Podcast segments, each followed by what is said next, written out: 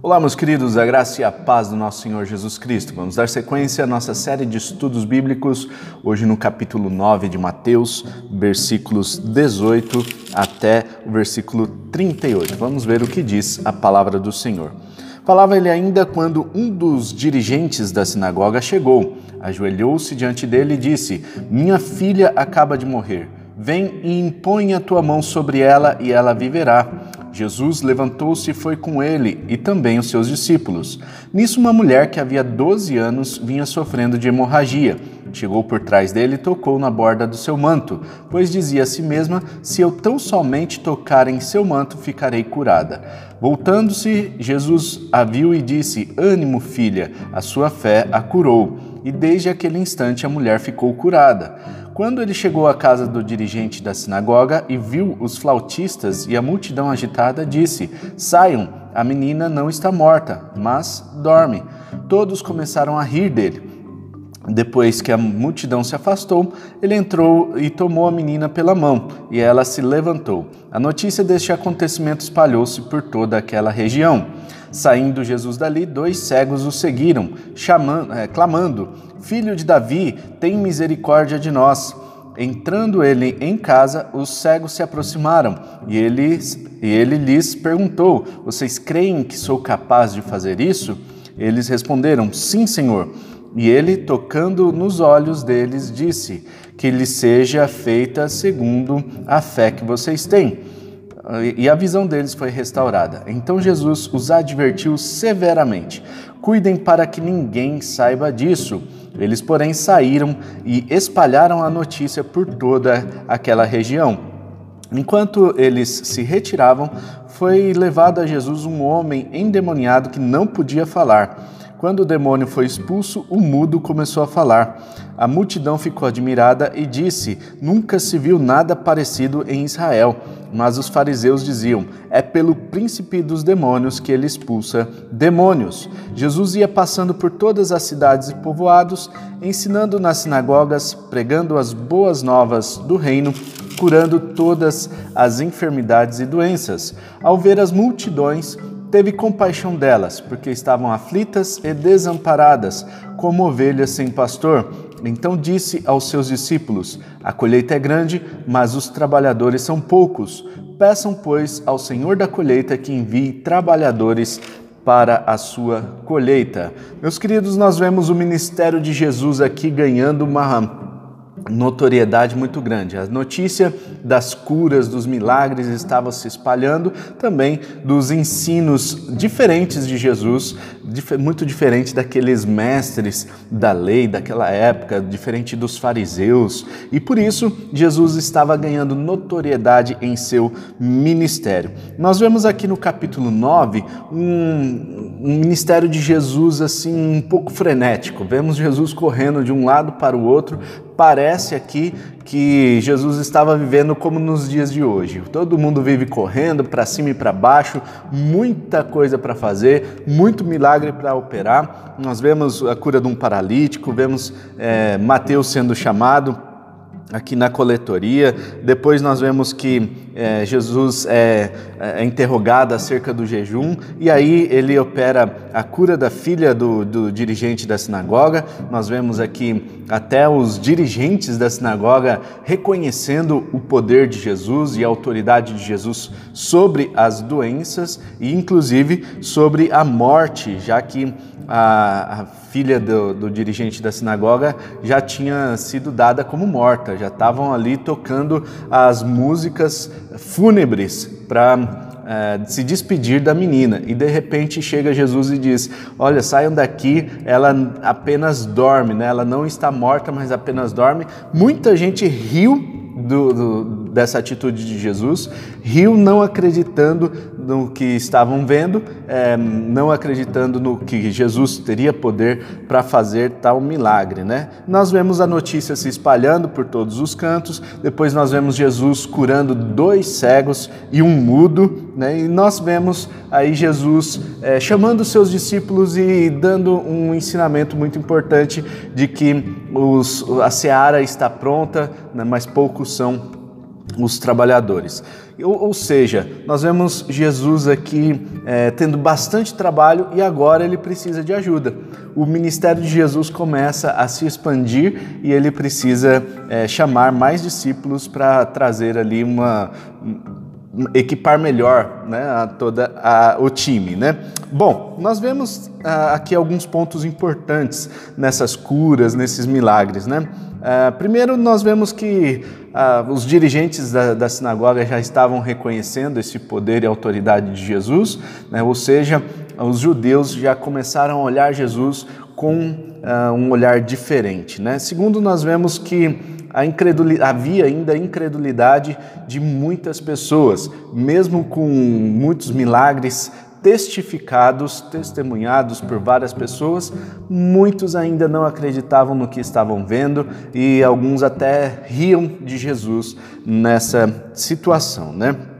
Nós vemos que muitas pessoas estavam indo até Jesus buscando cura, mas poucas, é, é, poucos relatos nós vemos que é, que é tratado da questão da fé.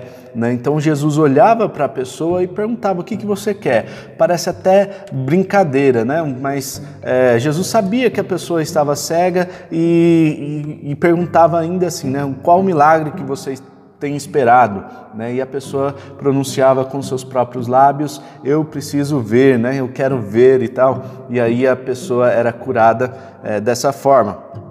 Ou seja, Jesus sabia da intenção do coração dessas pessoas, sabia o que elas precisavam, mas elas precisavam se pronunciar e precisavam pronunciar a sua fé no Senhor Jesus Cristo. E um último ponto aqui, antes de nós entrarmos na questão dos trabalhadores, nós vemos que Jesus dava algumas orientações. Para alguns, eles, eh, ele falava assim: vai lá, se mostra ao sacerdote, mas não espalha a notícia. Para outros, ele falava assim: olha, vai lá e conta essa notícia para todos os familiares e para outros, Jesus dizia: não contem para ninguém, cuidem para que essa notícia não se espalhe. Nós não sabemos é, se a intenção de Jesus era realmente segurar essa notícia, afinal, era quase impossível impedir que essas pessoas soubessem de uma notícia tão é, fabulosa, né, de algo aqui tão grande, né? As pessoas estavam sendo curadas, cegos, né, mudo, falando, enfim. Era praticamente impossível impedir a pessoa de, de espalhar essa notícia.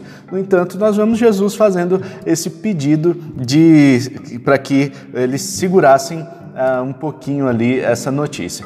O que nós sabemos é que Jesus queria evitar uma fama desnecessária no momento é, desnecessário ali do seu ministério. Ele estava crescendo seu ministério, estava é, precisando um pouquinho de, de paz para que as coisas acontecessem. Né? Então Jesus pede para que a notícia seja segurada um pouco. Mas esses cegos aqui espalharam a notícia rapidamente por toda a região, não seguraram e foram falar rapidamente. Nós sabemos também que Jesus usava de alguns artifícios né, é, para que as pessoas também uh, pudessem ficar com aquilo na cabeça. Né? Então, talvez uh, Jesus, conhecendo já a personalidade desses dois cegos, ele diz: cuidem para que ninguém saiba disso, mas na verdade a, a ideia era que eh, a notícia fosse espalhada rapidamente.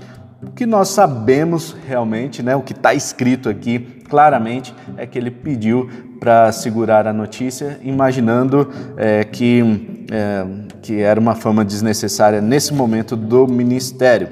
A partir do versículo 35 até o versículo 38, um texto bem conhecido, é, acredito, de, de todos que estão assistindo a esse, a esse vídeo, né? diz que Jesus ia passando pelas cidades e povoados e ele tinha ali três ministérios básicos. Né? Então Jesus ele ensinava nas sinagogas, ele pregava as boas novas do reino e ele curava todas as doenças e enfermidades. Três ministérios básicos de Jesus que ele praticava em todas as cidades e povoados. Aonde quer que ele chegasse, ele tinha ali essa, essas três premissas para colocar em prática. Ele ensinava primeiro nas sinagogas porque ele era judeu. Então ele procurava a sinagoga e ele tinha direito ali de falar na sinagoga. Ele era um mestre e por isso ele poderia compartilhar o entendimento é, pessoal das escrituras dentro da sinagoga. Por isso, as pessoas gostavam do seu ensino. Era um ensino diferenciado. Tinha o Espírito Santo, é claro, mas tinha também a, ali um, um ensino diferenciado dos mestres daquela época. Ele pregava as boas novas do reino, a boa notícia de que o reino de Deus havia chegado reino dos céus havia chegado e ele estava ali proclamando essas boas notícias e também levando cura para todas as doenças e enfermidades por meio do poder que estava com ele. Mas é interessante observar no versículo 36 que diz que Jesus olhava para as multidões com um olhar de compaixão ele olhava para as pessoas ao seu redor e ele sentia as necessidades mais íntimas daquelas pessoas ao seu redor. E ele percebe que as pessoas estavam aflitas e desamparadas como ovelhas sem pastor. Nós vemos que muitas pessoas estão assim até os dias de hoje, aflitas, desamparadas, se sentindo como ovelhas sem pastor, precisando de uma direção para a sua vida, precisando de algo que as complemente, precisando de algo que traga ah, um propósito para a sua vida. E por isso Jesus se apresenta como sendo a solução para esses problemas. Entretanto, nós vemos que era muita gente, a multidão, né? As multidões, na verdade. Ou seja, Jesus precisava de ajuda. E ele diz: A colheita é grande, mas os trabalhadores são poucos. Peçam, pois, ao Senhor da colheita que envie trabalhadores para a sua colheita. Nós sabemos que Deus é o Senhor da colheita. Deus está ocupado em trazer salvação, em colocar em prática o plano de redenção da humanidade e ele está então provendo os trabalhadores para a sua colheita. Nisso, nós vemos que Jesus tinha plena consciência de que ele não conseguiria fazer essa obra sozinho. Ele precisava que Deus enviasse mais ajudantes. E nós vamos ver que a partir do capítulo 10, eh, Jesus vai montar aqui um Dream Team, né? uma equipe para trabalhar junto, e nós vamos ver que o ministério de Jesus vai ganhar muito mais força nesse tempo. Fique por dentro dos nossos devocionais se inscrevendo aqui no nosso canal e ativando o sininho para receber as notificações. Forte abraço, tamo junto, tchau!